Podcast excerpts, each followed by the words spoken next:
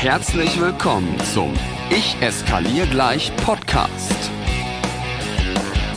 Dem Podcast, der dir als Pädagogen hilft, mit schwierigen Verhaltensweisen, herausfordernden Situationen und echten Krisen noch sicherer umzugehen. Von und mit Raphael Kirsch. Herzlich willkommen zum Ich eskaliere gleich Podcast, deinem Lieblingspodcast, wenn es ums Thema Krisen und Konflikte und Pädagogik, ach was, was, was, was sage ich hier eigentlich? Das ist dein Lieblingspodcast, muss ich ja nicht ausschmücken. Also, es gibt so Situationen, die wünsche ich niemandem von uns, keiner Pädagogin, keinem Pädagoge und dennoch zeigt zumindest die Erfahrung und auch ein wenig die Statistik, ereilen sie uns mindestens einmal in unserer Karriere, in unserer pädagogischen Laufbahn.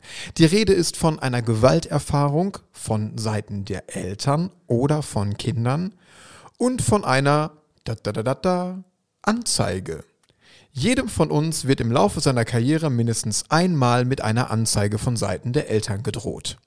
Und genau auf diese zwei Szenarien möchte ich heute einmal ganz kurz und kompakt, ich könnte mir vorstellen, dass das wirklich eine kleine kurze Folge wird, aber darauf einmal eingehen, dass du zumindest, naja, so ein paar Ideen dazu hast, wie man mit solchen Situationen umgehen kann. Gerade was das Thema Gewalt von Seiten der Eltern angeht, bin ich natürlich mit dem Mittel, mit dem Medium Podcast ein klein wenig eingeschränkt, denn du kannst ja nur hören, aber gerade bei dem Thema wäre es total wichtig, mal ein vernünftiges Training mitzumachen. Das ist eine, eine Herzensempfehlung an jeden Pädagogin, Pädagogen und an jede Pädagogin da draußen, tut euch mal bitte ein Schutz- und Abwehrtechniken-Training an. Denn es ist ja nicht die Frage, ob du mal Gewalterfahrung erleben wirst, sondern nur wann. Ich wünsche es dir nicht, aber rein statistisch trifft es jeden in seiner Karriere ein einziges Mal. Aber hier so zwei, drei Gedanken. Es geistert in vielen Kitas und in vielen Schulen der feste Glaube, dass es immer sinnvoll ist, zu zweit in Elterngespräche zu gehen. Und ich bin jemand, der sagt, na ja, das macht nicht immer Sinn, denn oftmals kann gerade bei Eltern, die vielleicht doch etwas harmloser sind, die vielleicht ein bisschen aufbrausend sind und mal sich im Ton vergreifen, aber von denen eigentlich grundsätzlich keine Gefahr ausgeht, gerade für die ist das Auftreten zu zweit manchmal gerade erst der Grund und der Auslöser, an die Decke zu gehen, aggressiv zu werden und all die Verhaltensweisen an den Tag zu legen, die du eigentlich nicht haben möchtest. Denn auf einmal sitzt da eine Übermacht und wenn da so eine Mutter sitzt oder ein Vater, dann führt diese Übermacht erstmal zu Unwohlsein und zu Widerstand. Und naja, im Widerstand sind Menschen eigentlich ganz, ganz schwer erreichbar. Also von mir aus per se jetzt erstmal hier keine pauschale Empfehlung, immer zu zweit in Gespräche zu gehen. Jetzt aber mal der Fall für Eltern, bei denen du dir wirklich unsicher bist, ob da nicht irgendwann mal der Locher oder der Aschenbecher vom Tisch fliegt. Aschenbecher. Ich hoffe, in deiner Schule steht kein Aschenbecher auf dem Tisch, aber ich glaube, du weißt, was ich meine. Hier die ersten Vorüberlegungen. Eine gute Überlegung ist es immer, was habe ich auf meinem Tisch vor mir stehen. Du hast es gerade schon gehört, ich habe Aschenbecher gesagt, den meinte ich natürlich nicht, aber so ein Locher, so ein Tacker, eine schwere Blumenvase, spitze Stifte, eine Schere, all das sollte bitte nicht auf deinem Tisch liegen. Wenn ihr dann zu zweit in ein Gespräch geht, dann überlegt euch doch bitte mal im Vorfeld, wo möchte ich sitzen?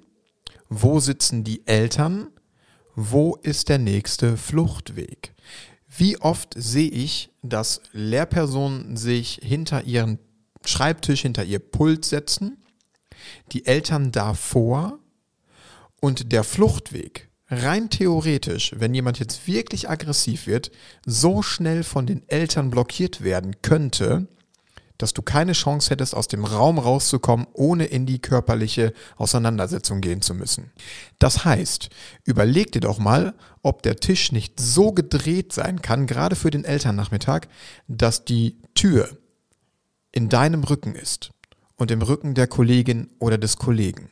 Dass die Eltern den weiteren Weg zur Tür hätten als du. Ich weiß, das klingt jetzt ein bisschen verrückt und vielleicht wird sich der ein oder andere jetzt gerade denken, hm, bisschen übertrieben, könnte ja auch total doof aussehen, wenn Eltern so einmal um den Tisch geführt werden. In der Regel ist denen das vollkommen egal und es geht auch nur um den einen einzigen Fall. Es geht auch nur um den einen einzigen Fall, in dem sich niemand hätte sagen lassen wollen oder sagen lassen möchte, hätte ich mich doch mal anders hingesetzt. Um mehr geht es gar nicht. Dann vielleicht zum Abschluss noch eine kleine Idee zu euch beiden als Lehrpersonen, die ihr dann in diesem Gespräch seid. Kommuniziert von Anfang an mit den Eltern, warum ihr jetzt zu zweit seid.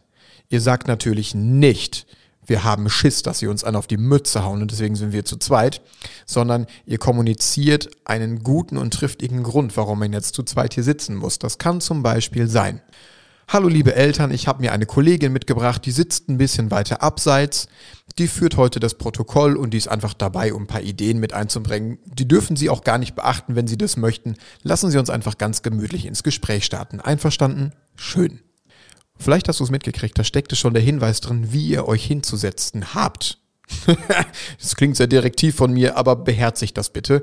Setzt euch nicht zu zweit nebeneinander hinter das Pult und bildet eine Front. Das wirkt psychologisch sehr, sehr bedrohlich. Wenn ihr zu zweit in ein Gespräch seid, äh, geht, dann setzt sich bitte eine Kollegin, ein Kollege ein bisschen weiter nach hinten, ein bisschen weiter abseits, vielleicht näher zur Tür oder so, dass er mit einem Stuhl oder dem Tisch nochmal schnell den Fluchtweg blockieren könnte. Es wirkt einfach anders, wenn man nicht als geballte Front da sitzt. Das sind zumindest jetzt so die ersten groben Überlegungen und Ideen, die ich dir mal zum Thema Gewalt in Elterngesprächen mitgeben kann. Es macht total viel Sinn, dass ihr euch als Schule vielleicht gerne auch mit meiner Hilfe nochmal überlegt, wie gestalten wir Elterngespräche? Also jetzt nicht nur inhaltlich, sondern auch räumlich. Haben wir dafür einen eigenen Raum? Raphael, komm mal vorbei, guck dir das mal an, optimier das mal mit uns. Lass uns auch mal so überlegen, gibt es Konzepte dafür, wenn Eltern eine Kollegin oder einen Kollegen bedrohen? Gibt es ein Codewort, bei dem alle Bescheid wissen? Löst jemand den Feueralarm aus? Oder, oder, oder. Es gibt so Sachen, die verdrängt man in seiner Konzeptionierung relativ gerne die aber so, so wichtig sind. Man gibt dem meistens nicht so viel Gewicht, weil es ja vielleicht nur einmal in der gesamten Zeit des Bestehens dieser Schule vorkommt, dass ein Vater, eine Mutter mal aggressiv wird. Es kommt vielleicht nur ein einziges Mal in deiner Karriere vor, dass du dir wirklich kurz Sorgen gemacht hast.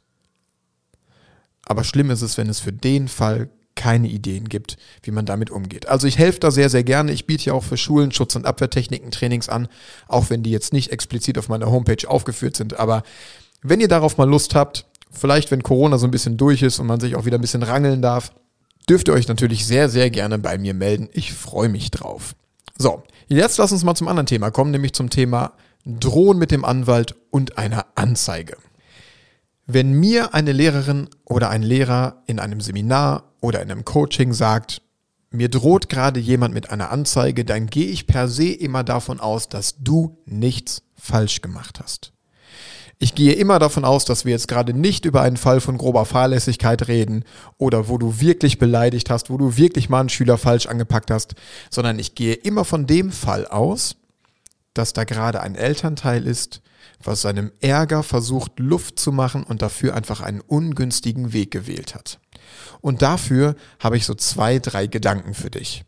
Der erste Gedanke ist, und vielleicht hast du ihn schon mitgekriegt, da ist jemand, der versucht, seinem Ärger auf einem Weg Luft zu machen, der vielleicht nicht ganz korrekt ist. Da wird schnell mit dem Anwalt gedroht, da fliegt die Anzeige ins Haus. Das Erste, was du tun solltest, ist immer ganz entspannt zu bleiben.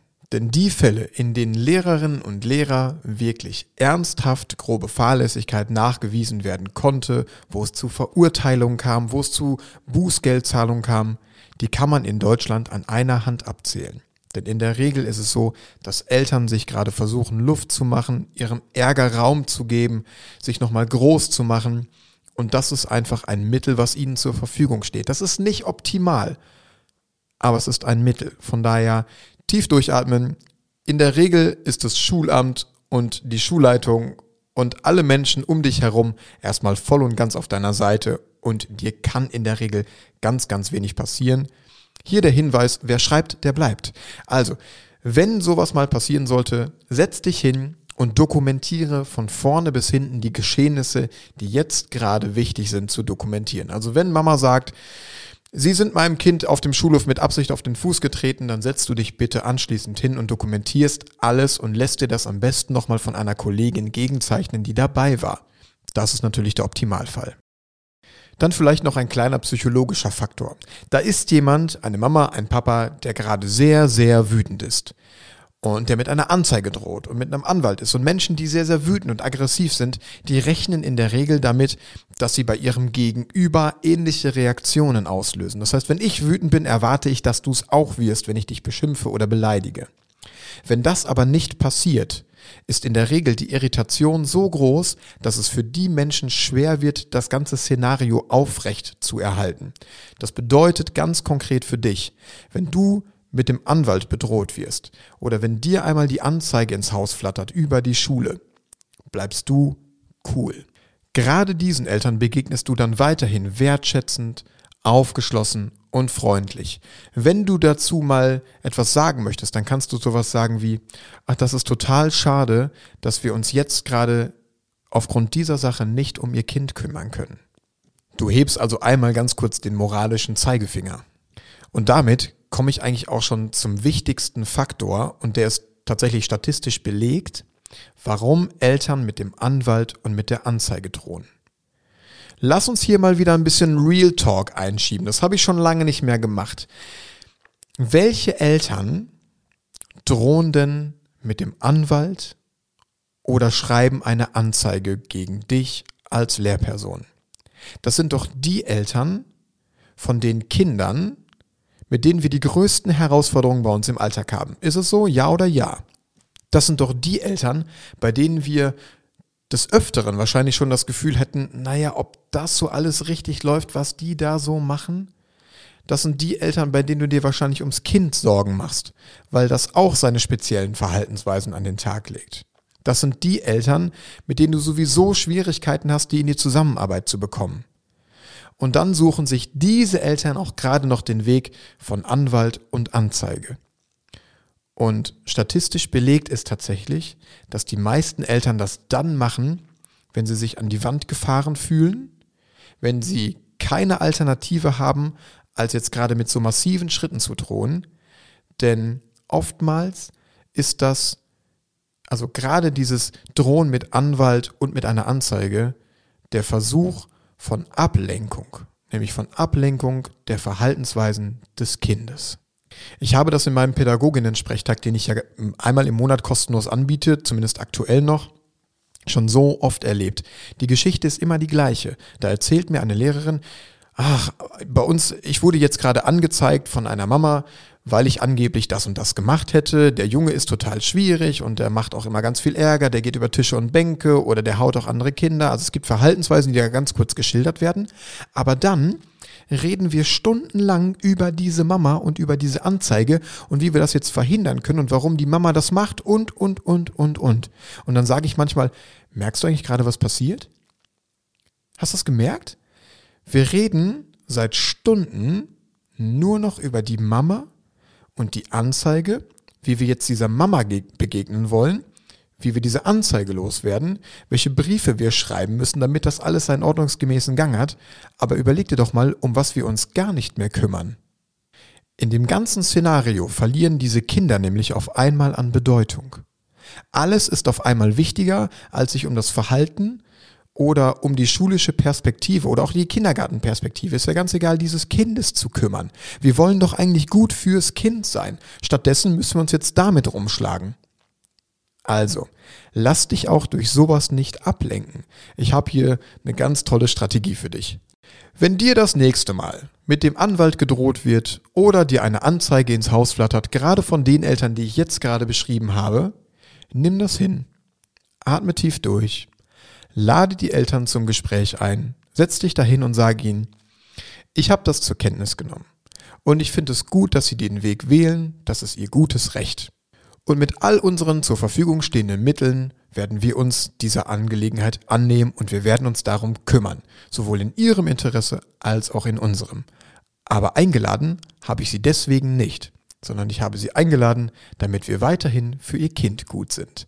Und jetzt kümmern wir uns um das, was eigentlich im Schulalltag schwierig ist.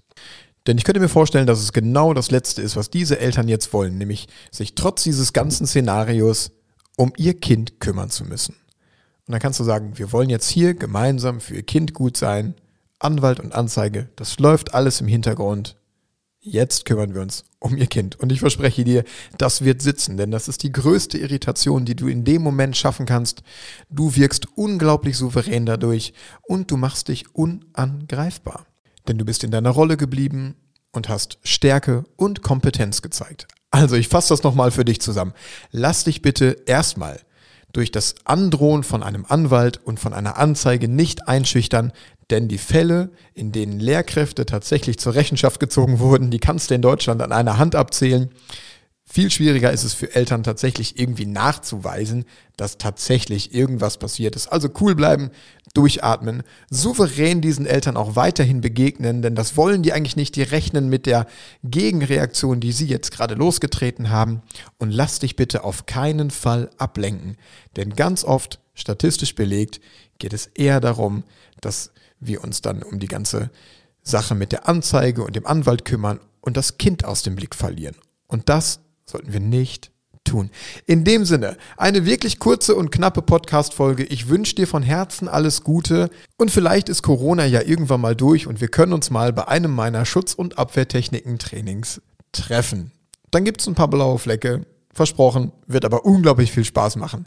So, jetzt nochmal gutes Umsetzen, lass dich nicht ärgern und schon gar nicht, na, du weißt es, von mir.